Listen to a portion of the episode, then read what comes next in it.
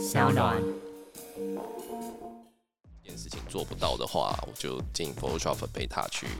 修，然后或者是就是用自己的方法修这样子。真的是行家哎、这讲得出 Photoshop Beta 就是不容易，因为 Photoshop AI 功能超级厉害，但一定要安装 Beta 版才有。我想问一下，因为我听到现在，我大概感觉出你应该是一个 Midjourney 大师等级哈，就是不敢在宝可梦世界里应该算是武道馆的等级啊，就是呃，我的千万粉，我们千万粉丝里头一定也有人在玩 m i d Journey，那有的人是新手，有的人是老手。我很好奇，就是你有没有什么呃 Me Journey 界的学长？尤尤其我感觉你应该有用一些最新的功能啦，我是不太用，但你有没有一些什么那种？一些秘招啊，还是说一些心得？就哎、你如果现在要去玩的话啊，你一定要记得啊，这个呃，不要再去按那个四四连环了哈。然后或者是说，一定要记得用什么功能？有没有一些这种 tips 可以先跟我们的千万粉丝分享一下？科技、创新、娱乐，各种新奇有趣都在宝博朋友说。嘿，你听宝博朋友说了吗？Hello，欢迎来到宝博朋友说，我是葛如君宝博士。那聊了这么久的 AI 呢，邀请到了各个领域的专家学者、工作者，用不同的角度来切入哈，但是迟迟没有带大家看看现在全球市值非常高的一个行业，对于 AI 的看法叫做时尚产业了哈。呃，有一堆那个时尚产业的集团哦，那个市值真的是高的不得了哈。那之前有人光是用 ChatGPT 呢和 Mid Journey 呢，就做出了一些绘本哈。那有一些杂志啊，就是而且甚至是时尚杂志，好像也开始在讨论这件事哈。那到底 AI 的浪潮有没有可能影响呃这个时尚的出版业或者时尚圈，或者从时尚产业里头的人来讲，他们又怎么在看待这个很反人性、很不浪漫啊、很不 fashion 的这个行业？呃，其实也蛮好奇他们的想法。然后，那我们马上就来欢迎今天的大来宾康泰纳仕的台湾设计总监周清勇。大家好，呀周清勇呢是非常非常久的好朋友，也是老朋友了哈。呃，其实是非常非常长的时间，超过二十年时间在跨领域的设计经验啊。那现在在应该算是非常巨大的出版集团在台湾。哦对对对，对，待会我就会让你知道它有多巨大。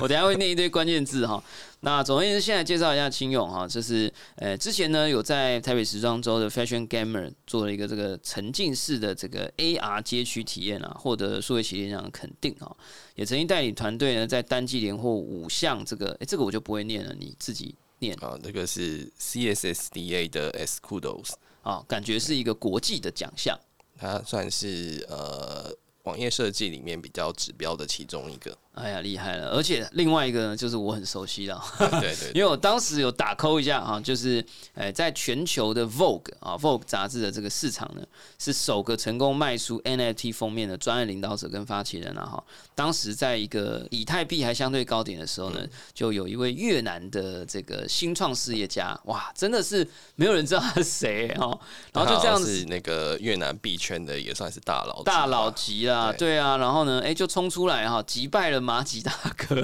也击败了一些币圈台湾的大佬哈，成功的标下了这个当时由呃聂永真老师啊设计的一个动态封面啊，哈，作为一个拍卖的记录，是全球这个 Vogue 市场的第一次有这样做而且非常成功的人，那也是台北设计与艺术指导协会的成员哈。那呃，我想还是聊一下，然后等一下再来吹一下康泰纳是有多大，就是呃，所以你现在是设计总监，那我们了解一下设计总监的意思是说。有时候我在看那个纪录片，那个 September issue 啊，就看到那个、就那个姐姐 Anna Wintour 对 Anna Wintour 哈，她每次在那边然后戴墨镜那边看样啊，然后说哦这个封面这样可以，你是要做这个角色，就是说说拍的好，拍的不好，找哪一个谁当 model，然后哪个封面这样可以，在左边调一下，右边多一个 pixel，你是这样吗？还是你其实是在做另外一种，比如说是呃 style，或者是如果说是像你刚刚讲那个部分，那 Anna One Two 她的角色在对应到台湾，当然就是类似于孙怡啊，来负责，对对对对，对，他可能就是就是跟我讲说他要他要怎么处理这些东西，这样子，我可能就是你用你的专业来帮他执行完成，或者是让他的成效可以很棒，这样子。对，因为我我这边比较负责是在呃视觉设计方面的，所以拍摄的部分会现在是会由 fashion editor 来处理，然后他们回来的成果呢，就是由美术团队这边去执行，然后完成一本大家手中可以看到完整的杂志这样子。我自己最近印象很深刻的是，感觉你们一直有在做很多的创新跟尝试啊，哦，就是比如说字体的设计啊，哦，然后还有。不知道有没有多封面吗？还是就自从因为自从我们结缘，就是那个那个 NFT 封面，嗯，你能不能讲一两个？我我我只记得有周杰伦的封面，然后还有就是你能不能讲一两个例子是？哎、你们最近做了一些新的尝试？嗯，最近做的新尝试，最近其实呃比较没有那么多啦，因为我们大部分做的尝试是在 NFT 之前，那这一年来其实比较多是在呃就是视从觉上的，在 AI 上面，就是比如说哦。做一些尝试啦，但哇还没有运用到执行面上。但是过去的话，其实呃就比较多有在尝试新技术，像是 AR，我们有曾经有推出 AR 的封面，然后在那个孙怡刚上任的时候，他也就是做了一版就是全 CGI 的那个封面。这个就是还蛮为人称道的，那所以我们在今年有办了一个那个 photo book 的展览，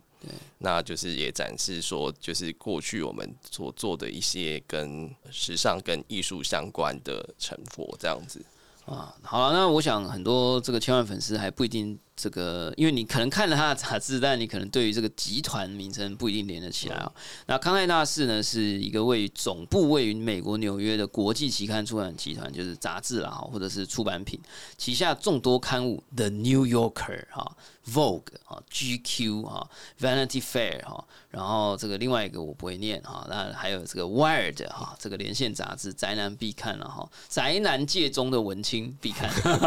好啊。所以我觉得你刚刚有提到一个很有趣的点啊，就是说其实你们。呃，不管是你的公司、你的工作或你个人，其实都有开始在接触这个所谓生成式 AI，在做图啊、画图。想先聊一下，就是说，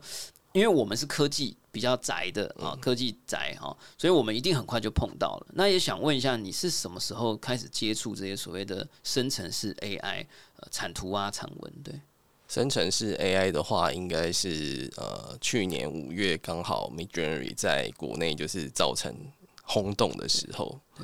因为那个呃现在国国内最大的生成式 AI 的社团发起人林思涵，他发表他的一系列创作嘛，那那时候就是一下子很多人就涌入这个产业，那我也刚好有幸运在前期有拿到一个邀请嘛，那就开始做这个 Early Bird 对啊，早 早鸟 Early Access，那个时候真的真的是一马难求吧。真的真的。那你一进去用以后，你作为一个视觉产业或时尚产业或者是编辑产业的人，我很好奇，你那时候产出第一张图的时候，你的那个感觉是什么？第一张图或者说最前期的时候，你你你会觉得天哪，就是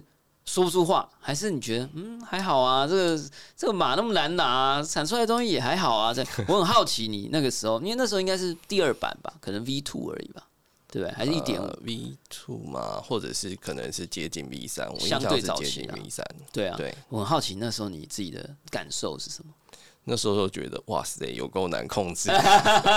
哦，生出来的东西每一次都像开盲盒啊，对不对？对对对。哦，然后就很像是呃上了瘾一样，就是拿着手机就一直一直玩，一直玩，一直玩这样子。然后可能就是我我可能玩到我自己躺在沙发上睡着了，然后醒来再继续按这样子。就是有其实其实是有一点疯狂的在测试这个东西。真的，那我很好奇，因为我自己没有进入过那个状态，因为那个时候好像还不能修改 prompt 嘛，所以你就是你一直按一直按的话，你就只能按照原本的那个 prompt，然后去去加入你的那个 preference，就说哦，我觉得这张比较好，那他就再帮你生出多几张。应该是说，呃，因为一开始你如果说是想要有确定的方向的话，你中途如果说你重新去输出一个新的 prompt，那那个结果就会天差地远。哦现在反而就是相对稳定，你有办法在可能呃微调 prompt 的状况之下生出很类似的成果。哦但是初期那个时候就是很难、啊，真的真的是很吃运气，然后所以你就只能一直按四选一，因为你很怕 下了一个新的之后，整个就是完全出来不同的东西。哦，你说，因为你可能一直一路按下去以后，本来有一百个缺点，慢慢的缩小了，呃，优点渐渐增加了，对对对。可是还是有一些地方不完美，对。然后你又觉得你重来的话又灭了啊，对对，又灭了。但是如果你继续选，有可能有某一个缺点又消失，有对优点又出来哦。那我很好奇，那你有在沙发上快要睡着的那个时段，那一段你很比较投入的时间，你有经历过那种真的就这样一直按、一直按、一直按，然后突然出现一张，就你觉得 Oh my God 那种。你知道，就出现一个天才啊，就是一个学校出现一个天才的那种感觉吗？有吗？有有有有真的有会哦，因但为那时候是也有也。也有那种呃，怎么说，就是你发现啊，这张差一点点就要完美了，然后你按下去之后呢，出来的结果就灭了，就灭了。就灭！那我很好奇，你那时候不会想说，那我赶快把这张存起来，我去 Photoshop 改一改，然后哇，这个就是一个完美的作品，可以拿来卖 NFT。我很好奇的是，你那个时候为什么会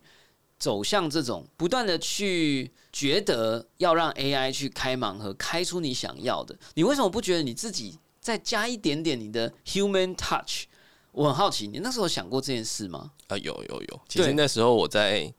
做这件事情的时候，我是在想说，如果说，因为我那时候其实有一点坚持，想要用呃哦全纯纯全 AI 哦去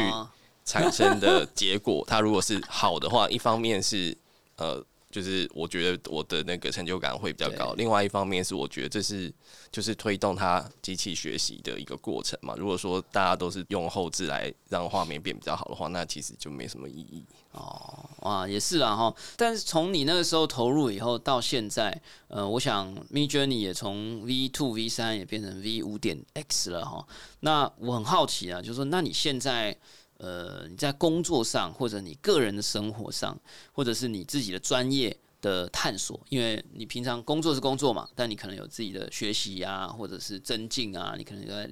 就是在 learn something。那你你觉得 A I G C 有进入你的生活，或进入你的工作，或进入你的专业吗？有没有什么样的例子你想到可以分享的？如果要我讲的话，其实以我上周的工作，大概大部分都是在操作 Midjourney 为主。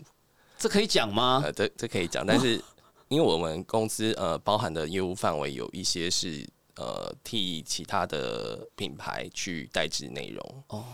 所以呃以这方面来讲的话，就是是可以使用 AI。但是如果说是以集团内的话，因为有目前我们集团内有一个针对 AI 生成的规范哦那目前就因为上面限制还蛮多的，所以我们还不会用 AI 去呃推出，比如说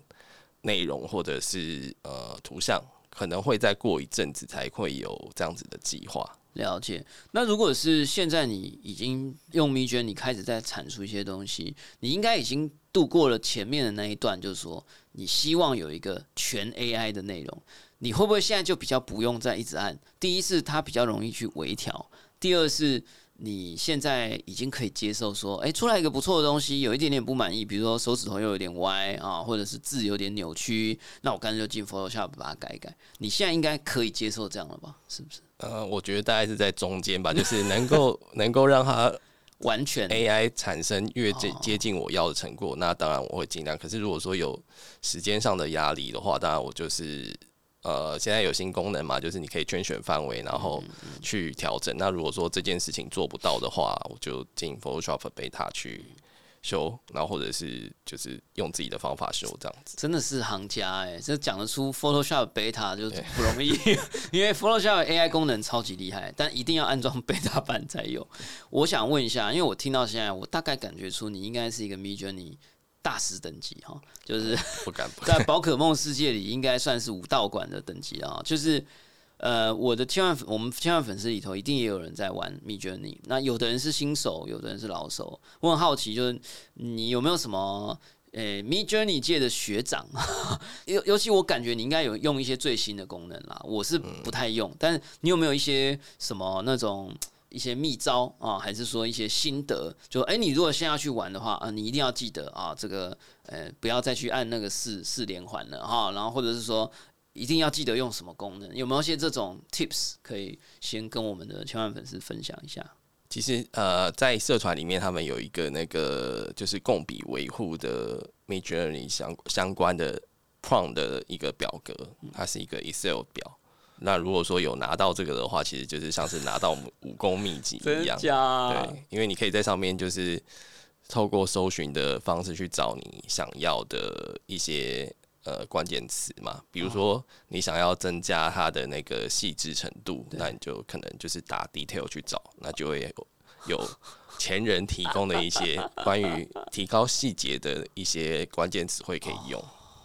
那它是不是还会武功秘籍会改版嘛？它会持续 update 吗？不会，但因为大家都在上面共笔嘛，所以它的它的那个词汇的量是一直在增加的。那你你估计有多少人用了这个武功秘籍啊？是百人、千人？我觉得应该有千人吧。假？哇塞！那这个是一定要加入某个社团，对不对？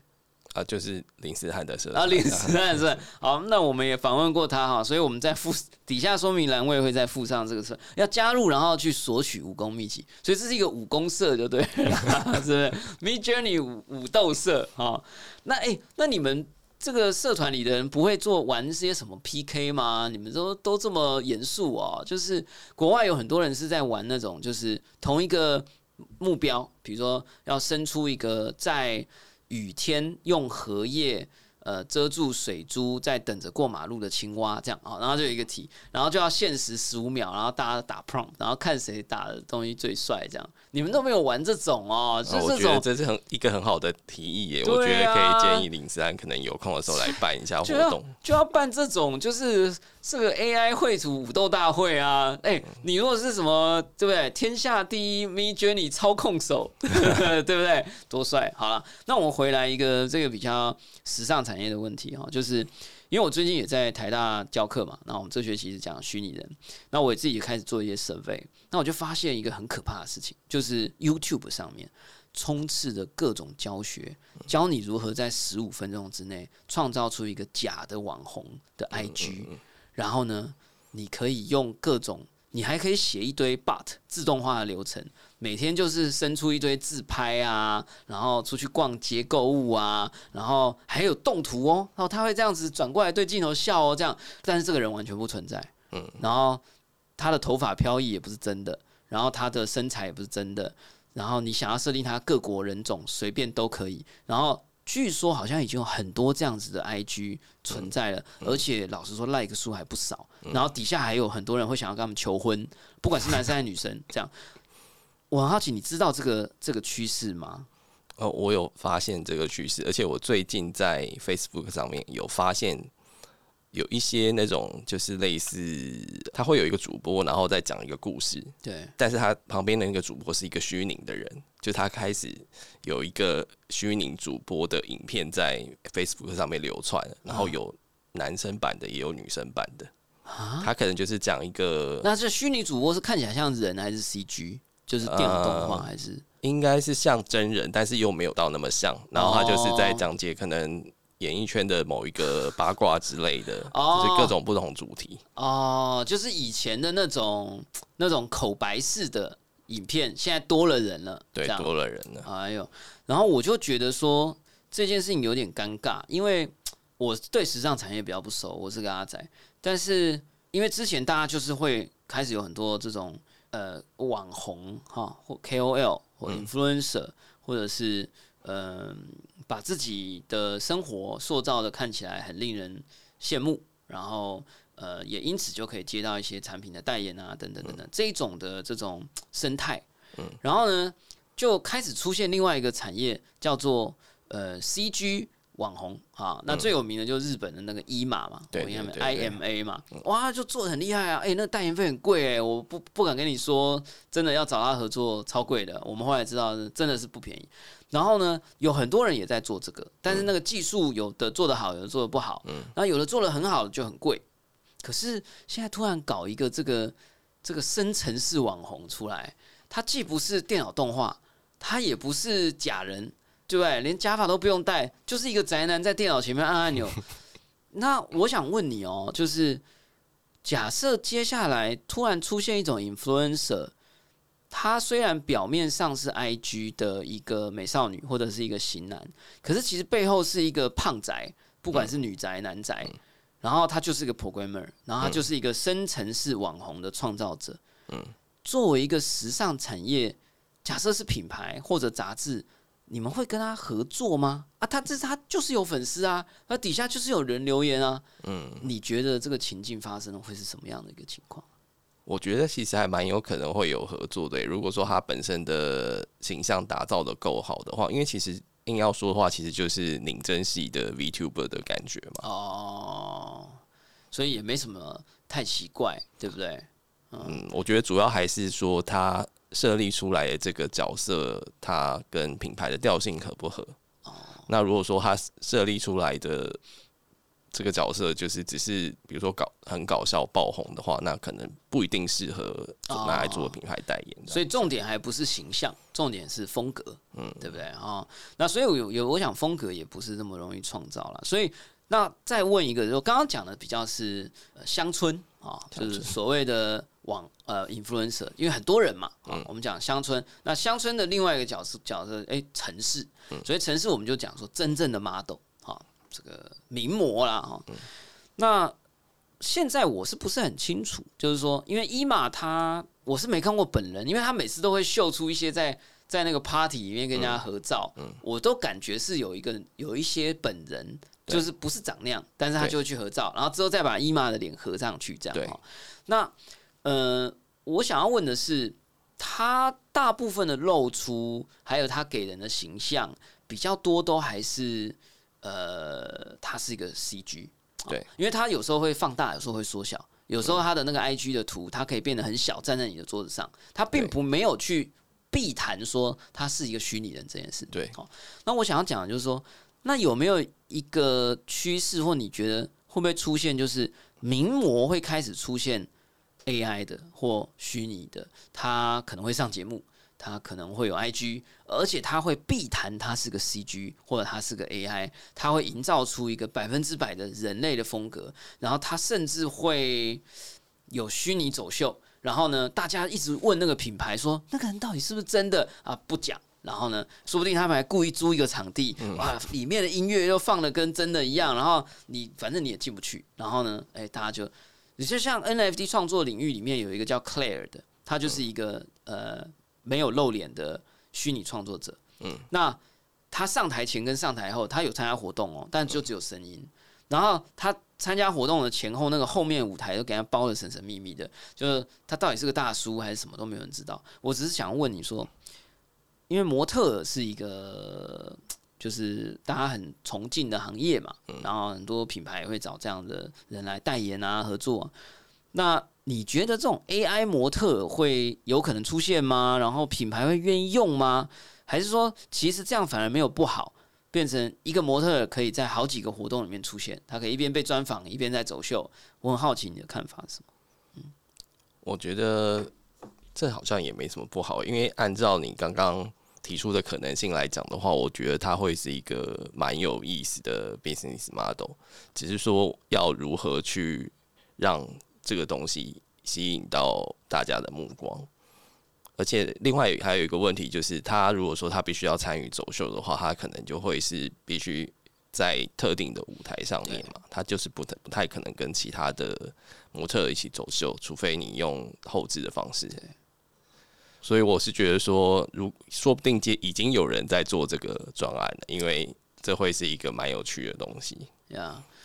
就是其实。整体来讲啊，就是这种虚实的混合啊，或者一些创新，其实是时尚产业其实对于新东西应该也是很愿意去试嘛，对吧？对对对，所以他们也不会觉得说啊这个东西很可怕哦，就不去尝试啊。那另外呢，也很好奇，就是说其实我们是门外汉，那我们有时候在看这种所谓模特儿的行业啊，当然我自己感觉是一直有在创新。那包含我自己就知道，我自己最近也担任这个 L'Oreal 啊，这个、嗯。呃的一个这个全球的这个发型大赛，在台湾这边哎、搞一个叫元蜕变的主题，哎、其实就是说去思考人们在元宇宙时代的发型会如何变化，有没有一些新的创造，还有虚拟版的竞赛，这样、超级酷的。那虚拟版的你就要用虚拟模特啦，哈，就会有点像 AI 模特。那我觉得这种创新是本来就会出现，但是我很好奇的是，对于我们这种门外汉来讲，有时候讲到 model 这个行业，也会不免想起之前大家有时候会谈到的这个多元共融嘛，哈，就是说以前可能会觉得哦，model 一定要长怎么样，或者一定要是什么样子的人，嗯，可是现在其实也相对的是比较这个 diversity 是相对的比较好了，对。那我很好奇，就是假设我们有虚拟人进来，有 AI model 进来，嗯，你觉得这个对于这个时尚圈，对于 DEI 啊或这种多元共融的这件事情，是好处还是坏处？感觉应该还是优点大于缺点吧？是不是？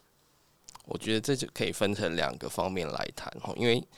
呃，如果说要讲说呃多元共融的话，那就是看说我们引入 AI 这个技术，我们谈论的东西是什么。如果是谈论多元共融本身这件事情的话，我认为对于多元共融是有推广作用的。可是另外一方面呢，因为你引用了 AI 这个技术，它就有可能去排挤实际的 model 嘛，那这就会变成说，那我们的那个平需要让它平衡的点是在哪里？那举例来说，就是今年呃，Levi's 它有跟一个公司合作，推出了当初是号称有多元共融这个目标的 model，因为他们想要用 AI 技术去呃产生更多不同的体型，让消费者可以看到说一件衣服它在不同的身形上面穿上去会有什么感觉。到目前为止听起来没毛病，啊对对，但是就是因为它长了多元共融这件事情呢，然后就是引引发众怒啦，这样子。那后来他们有修正他们自己的发言，说，呃，他们并没有特别要针对这件技术去谈多元共融，而是为了给消费者更好的体验。那大家气的点是什么？我听到那里，我觉得没毛病啊，就是我想要用一件衣服的设计，可是我加上 AI 来让这个设计可以更更弹性的去符合各种不同的人。就目前听起来没问题啊。大家生气的点是什么？我觉得生气的点比较在于是就是排挤机会这件事情啦。哦，就是说你在谈多元共融，对结果你是引入了一个 AI 劳工，而且这个 AI 劳工跟我们人类之间的能力，现在的媒体的报道看起来是不公平竞争，嗯所以你是在用一个不公平竞争 来强调说你好像很多元工。哦，对哎，确实有这个 conflict 有可能会产生哦。就是他们会觉得说，那你为什么不去 hire 那些真正的多元体型的人？哎，有道理，哎，对，有道理，对。啊，所以其实 AI 是一个两面刃啦，哦对，就是说它有可能会吸引大家的目光，它也确实有可能可以帮助我们解决一些问题，但如果呃用的不好，确实没想到它反而会变成大家觉得这件事情不应该这样做，哦，你用 AI 还比不用 AI 呃差啊，对吧？那所以我，我想这个其实对很多企业品牌来讲都是一个挑战啦。哈但是我觉得也不会让大家停下脚步哈。呃，就看你怎么用嘛哈。我昨天才看到说可口可乐要推一个新的 Coke Zero 的口味，然后说这个 Coke Zero 的口味是人类没有尝过的，然后说是 amazing 这样。哦，然后会让你难以忘怀啊、然后是未来的味道这样，然后他就说这是 AI 啊、这个做出来的 recipe 啊、这这这个这个叫做成分表这样，然后他现在就开始在在推这个东西，所以其实我觉得大家对 AI 的这种梦幻想象，它对于企业或品牌或做 campaign 上，我觉得还是一个蛮吸引人的东西，但是确实有时候在用的时候要也是要小心啊，哈、对不对？那我想这个也想要问一下，就是因为毕竟你在二十年的时间是在跨领域的设计经验，那也在康泰纳仕台湾这边也担任设计总监，那也很好奇，就是说，那整体来讲，现在时尚产业的目光在哪里？像比如说科技业，或者现在商业、一般商业、制造业啦，或者是很多的商业的目光呢，诶，就在以前是数位转型啊，那我相信在时尚业曾经也搞一些什么数位打板，哈，对不对？好，虚拟模拟有啦，有一些软体很厉害啊，什么 Clo 啊，还是什么东西，对不对？那确实可能有一段风潮。那现在大家企业都在讲 AI 智慧转型，我很好奇，那时尚产业你觉得，诶有这个风气吗？呃，流程，呃，这个设计流程啊，还是说沟通流程啊，还是什么？你觉得大家对 AI 关注吗？有没有什么东西是没有办法被 AI 取代的？就是说，哎、其实没有，大家现在的眼睛是在讲新的创意，我很好奇。嗯，我觉得 AI 这件事情，的确我们都是在这个产业会不断去关注，说可以怎么去使用 AI 这件事情。因为像呃，过去从二零二二的十一月开始，就是陆续有几个 Vogue 刊物，他们有尝试用 AI 生成的图像来做封面。哇，那这个部分主其实主要是发生在呃，我们我们康奈纳是有分成两种市场，一种是叫做授权市场，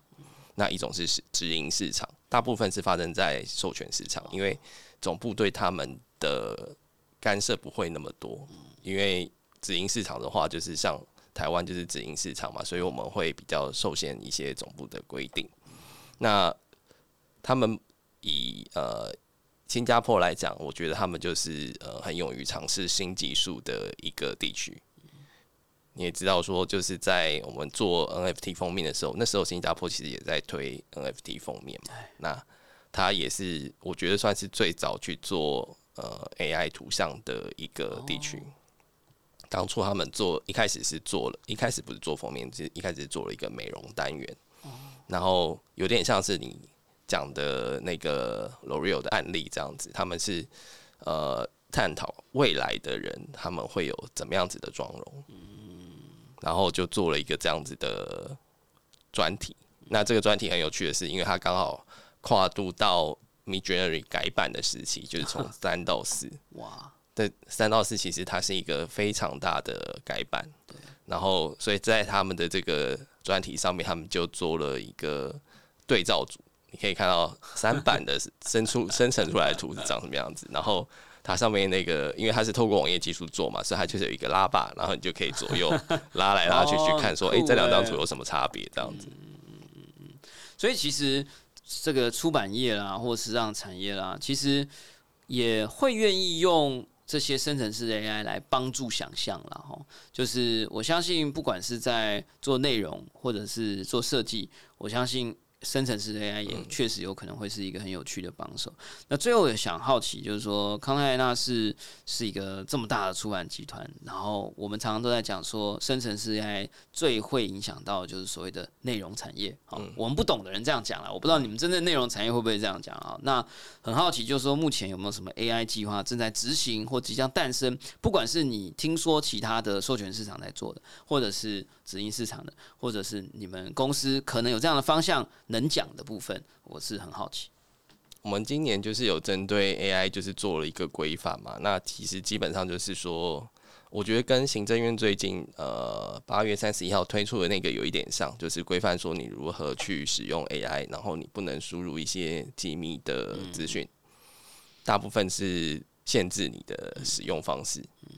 那不过我们自己当然还是希望说，可以透过 AI 生成式技术来。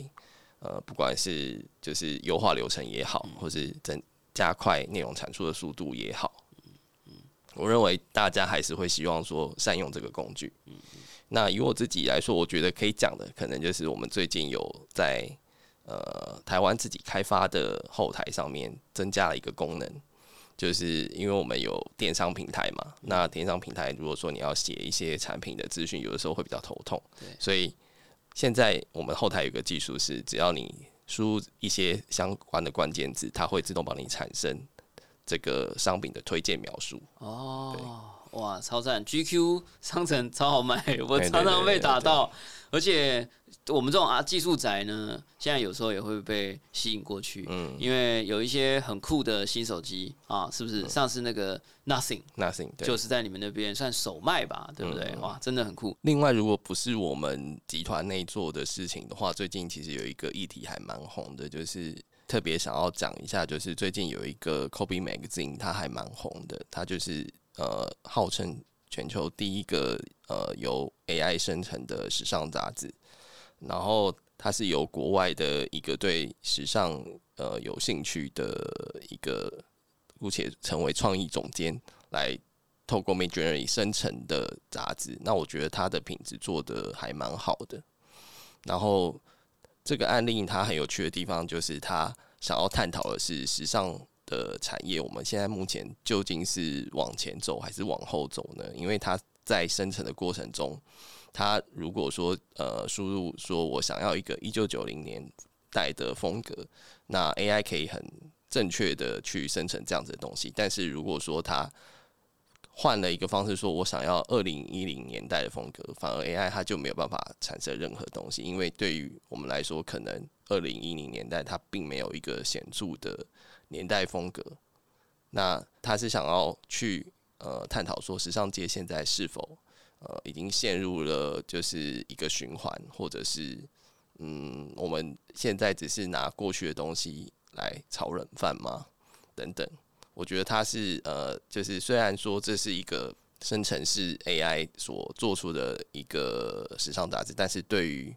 呃整个时尚圈来讲，我觉得是有一些意义跟影响在的。